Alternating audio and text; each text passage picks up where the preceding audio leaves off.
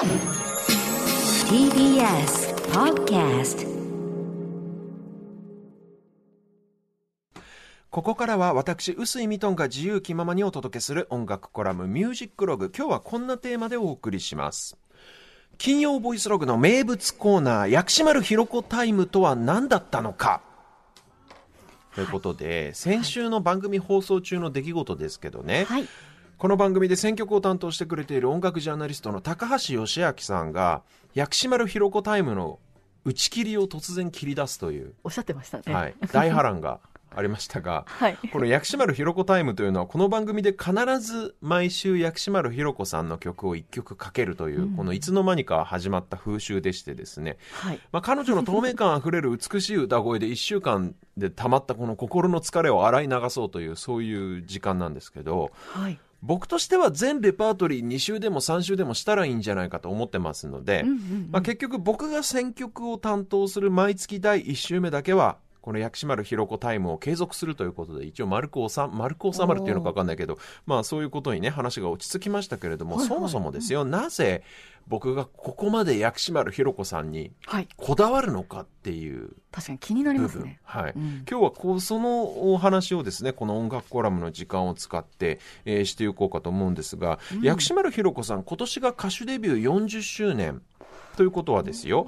僕が今年30、えっと、37歳ですから、はい。僕自身は実は、まあ、必ずしも世代ではないというか、要はリアルタイムで映画で見たりとかこのアルバム買ったりしていた世代ではないんですよ。なので、まあ、僕なんかよりもはるかによくご存知のリスナーの方も多いとは思うんですけれども、まあ、例えばきのこさんなんかもそうですけど僕よりさらに下の世代の方のために、一応ねごく軽く薬師丸ひろ子さんのキャリアについてまずは説明をしたいなと思うんですがもともとはですね角川映画のヒロイン役のオーディションで大抜擢されて「野生の証明」という映画で女優としてデビューをしますこれが1978年ですね。はい。で角川映画としては初の年間邦画興行ランキング1位を記念した記念すべき映画でもあるんですが、当時薬師丸ひろ子さん中学2年生です中学2年生？昨日まで普通の中学生だった彼女が突然銀幕スターになってしまったというような感じですよシンデレラストーリーです。すうん。はい。本当にまさにシンデレラストーリーただ本人はですね芸能活動について非常に無欲でオーディションも彼女の写真を撮影した人が勝手に応募してその結果最後まで勝ち残ってしまったということらしくて、はい。まあ、このオーディションに家族とか友達が勝手に応募しました系のエピソードってすごいよく聞く話ではあるんですけどもしかしたら薬師丸ひろ子さんが元祖なんじゃないかなとかって思ったりもするんですが、彼女の場合本当にねこの映画そのデビュー作の「野生の証明」一本を持って芸能活動をすっぱりやめるつもりでいたみたいです。まあ芸能の世界でのし上がってやろうっていう野心は全然なかったみたいなんですね、ただですよそのデビュー作の映画が大ヒットしてしまいましたから、これは当然周りが放っておかないわけですよ。そうですね。角川としてもこれは次世代のスターが見つかったぞということで、まあ、途中高校受験のための休業なんかもあったみたいですけどじゃんじゃん仕事を、まあ、ブッキングしちゃうわけですよね周りが、そして俳優業だけではなく主題歌も歌うように何度もその角川側から提案されていたようなんですけど、はい。ご本人がいや私はもう歌歌なんか歌えませんということで断り続けてたみたいなんですよ、ところが「セーラー服と機関銃」という映画これ薬師丸ひろ子さん3本目の作品になると思うんですけどこの映画の監督の相馬真司監督というのがどうしても主役の薬師丸ひろ子本人に主題歌を歌わせるんだとはい。強く監督が希望しまして、結局ご本人も折れてこの映画の主題歌「セーラー服と機関銃」で歌手デビューになるんですね。これが今から40年前の1981年のことです。はい。そこからはもう角川映画に主演して主題歌も本人が歌うっていうこのワンセットで映画も曲も出すたびに大ヒット。その後のご活躍はもう皆さんご存知の通りで女優として歌手として長きにわたって活躍されてきた方ですけれどもまあこのちょうどねデビュー歌手デビュー40周年が今年ということでこの金曜ボイスログもそんなアニバーサリーイヤーにちなんで、毎週薬師丸ひろ子さんの曲をオンエアしているのかなんて言われることもあるんですけどこれ実は全くの偶然でありましてですね。そそもそも僕この番組が去年の10月に始まるにあたって初回放送でかける曲をいろいろと探してたんですね、はいはい。7 8 0年代のこのいい曲がないかなと思って、うんで、その時に実は初めて薬師丸ひろ子さんの歌をちゃんと聞いたんですよ、僕。うんでも意外にファン歴超浅い。あにわかってそうだっいう。たんですね。そうなんです。意外にファン歴浅いんです、僕。はいはい。で、その番組の選曲のためにですよ、薬師丸ひろ子さんのアルバム全部一通り全曲聴いていったら、これまあよく知られた大ヒット曲以外にも素晴らしい曲がたくさんあるなということに気づいてしまったわけなんですよ。うんうんそれで気に入った曲を毎月順繰りにオンエアするという風にしていったんですけど、まあこれ、なんで薬師丸ひろ子さんにこだわるかっていうと、はいもちろんその楽曲の素晴らしさっていうのはあるんですよ。うんあの、レジェンドクラスの作家さんだとかミュージシャンがこぞって参加してますから、とにかく曲のクオリティが音楽的に素晴らしいっていうことももちろんあります。はい。ありますが、僕がとにかく一番素晴らしいなと思うのは、薬師丸ひろ子さんの歌なんですね。歌？で、はい歌がどう素晴らしいかというと、歌手としてのエゴが一切ないんですよ。歌手のエゴ？うん。欲がない。どういうことかっていうと、ああの、うまく聴かせたいとか、はい。周りから歌がうまいと思われたいみたいな自意識が。この人ね、一切ないのよ。純粋無垢ってこと？なんかそう、そうそうそう。で、そもそもですよ、うん歌手って程度の差こそあれ、やっぱりね、まあ、自我の塊みたいな人が基本的になる職業なのよ。歌手っていうのがそもそも。例えば、本当に歌が上手い人であればあるほど、やっぱり自分の歌の上手さに気づいてほしいっていうアピールが、その演奏に透けて見えてきちゃうわけ。にじみ出ちゃうんですね。で、あとやっぱり上手いもんだから本人も自己陶酔し始めるわけですよ。自分の歌にうん酔ってくる、酔っちゃうっていうか。で、逆に歌が下手な人、技術的に下手な人っていうのは、逆にその下手さを隠そうとして、必死にこう、けれんみを加えるというか、うんいらぬ装飾をたっぷりつけて、はったりでごまかすみたいなところがこう、今度は出てきちゃうわけですね。もしくは必要以上にエモーショナルになって、今度は技術のなさを隠すために自己陶酔し始めてしまうわけなんですよ。歌手ってね、大体この2パターンなんです。言ってしまえば。どっちかなんですよで、あの、最近、狩野英孝さん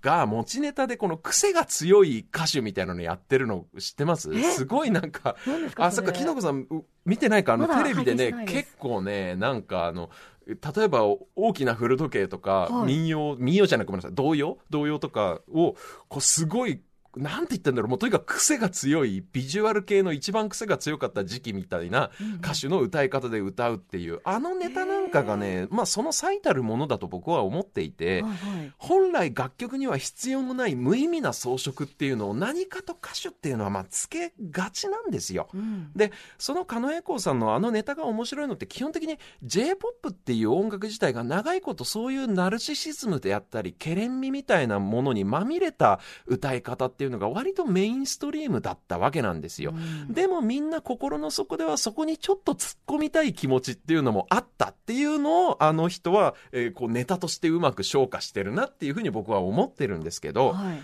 例えばね、あるいは僕があの、息子が小学生の頃ですね、音楽の発表会みたいな、まああるじゃないですか、ありますね。1年に1回くらい、学年の音楽発表会みたいな。それ行って、この、みんなが合唱、子供たちが合唱するのを見て、もう本当に胸を打たれてしまって、はい。まあちょっと涙もろくなってるんで、この年を重ねるにつれて、ボロボロ泣いてしまったんですけど、それなんでかっていうと、なんでこんなに感動したのかなって思ったんですけど、はい。その歌ってる側が誰一人としてパフォーマーとしてのエゴを持ってないんですね。要は、うまく見られたいっていう欲を持ってないんですよ。はい。ね、親御さんなんかが見つめてる慣れない状況で、ただただみんな一生懸命歌ってるだけなわけ。で、ちなみにこれがですよ、はい。ンクールとかに出るレベルの強豪のちびっこ合唱団とかだとまたちょっと話が変わってきちゃうわけよ。ね。なんでかって言ったら賞を取りたい。あるいは、つまり他の人に評価されたいっていうパフォーマーとしての欲が出てきちゃうんで、なので、普通の小学校の普通の年間行事で行われるレベルの合唱だったからこそ僕は多分彼らの歌声に感動したと思うんですけど、普段音楽業界にいると、もうそこにはですよ、自分をよく見せようというエゴしか基本的にないんですよ。うん存在しないわけ。もう、俺はこんなに歌が上手いんだと。ビブラートだってこんなに綺麗にかけられる。よし、ここでこんなフェイクを入れてやれとか、こんなに綺麗に高音が出るぞっていう。もう自分も含めてね、下手くそであればあるほどそういう醜い承認欲求をあらわにし始めるわけなんですよ。それがもう世の摂理なわけです。だからこそ、小学生のただ無心に一生懸命歌う姿っていうのを見て、あ、歌って本来こうあるべきだなっていうのを、こうだってすごく感動してしまったわけなんですけど、それと同じようなことを薬師丸ひろ子さんの歌を聴くたびに感じるわけなんですよね。で、このパフォーマーが持つ醜い自我の問題っていうのは何も歌に限った話じゃないですよ。はい例えば僕らもラジオ2年生になったばかりでしょ、はい、そうね。もういつでもうまく喋りたいって思ってるし、なんとかうまいこと話をまとめて着地したいって思ってるし、はいそういう雑念にまみれながらまあ、毎週放送してるわけですよ。はい。そういう時に彼女の歌声を聞くと、あ、そうだ、それではダメだということを、毎回思い出させてくれるんですね。自分をこのよく見せようと思ってしまうと、それはつまり、相手と自分との間に無意識に心の壁を作ってることに他ならないわけなんですよ。うんもう着飾っちゃってるわけですから。うんだから、その芸事っていうのはもちろん稽古を重ねて日々腕を磨かなければいけないんですけど、うんその芸事、芸をするっていうのが、演者自身の承認欲求を満たすための手段であってはならないっていう、この表裏一体の、腕は磨かなきゃなんないんだけど、それを自慢するため、それを評価されるためにやってはいけないっていう、はいうんうんうん。なんかある種矛盾するこの両面、二面性があるわけなんですよ。うん。で、お客さんとの心と心のコミュニケーションであるべきですから、はい。やっぱりパフォーマーとしてお客さんの前に出る以上はその見栄は捨てて、要は精神的に丸裸の状態にならなければいけないわけです。うんすごく難しいことなんですけど、このいわば芸の真髄みたいなことを薬師丸ひろ子という人はすごく、なんていうか自然にできちゃってる人なんですよね、多分。だからこそそういうシンデレラストーリーみたいな演技の面でもそれってもちろんそういう話って同じことあるでしょうし、はいはいうん歌にしてもそうだし、なんかこう自然体でできちゃう人なんだろう。こういうのを本当の才能って言うんだろうなっていうのを彼女の歌を聴くたんびに思ってしまうわけですね。で、毎回彼女の曲をオンエアしているのは、そんなまあ、薬師丸ひろ子さんに対するリスペクトはもちろんですけど、はいやっぱりその9割方生放送中の自分に対する戒めですよ。もうこの承認欲求とエゴにまみれた自分の人生に対する、このね、戒めとしてかけてるっていうようなな感じで。るほど。今日も心して聞きたいと思います。僕が特に好きな一曲ですね。薬師丸ひろ子であなたをもっと知りたくて。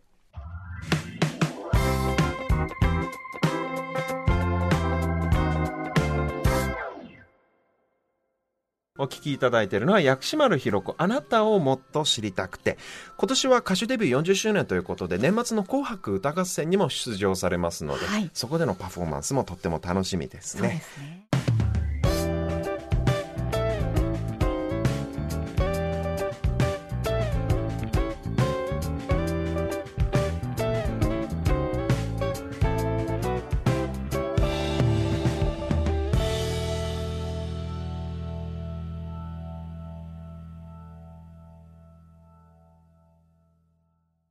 TBS ワシントン支局の樫本照之と涌井文明です。ポッドキャスト番組「週刊アメリカ大統領選2024」では大統領選の最新の情勢やニュースを深掘り。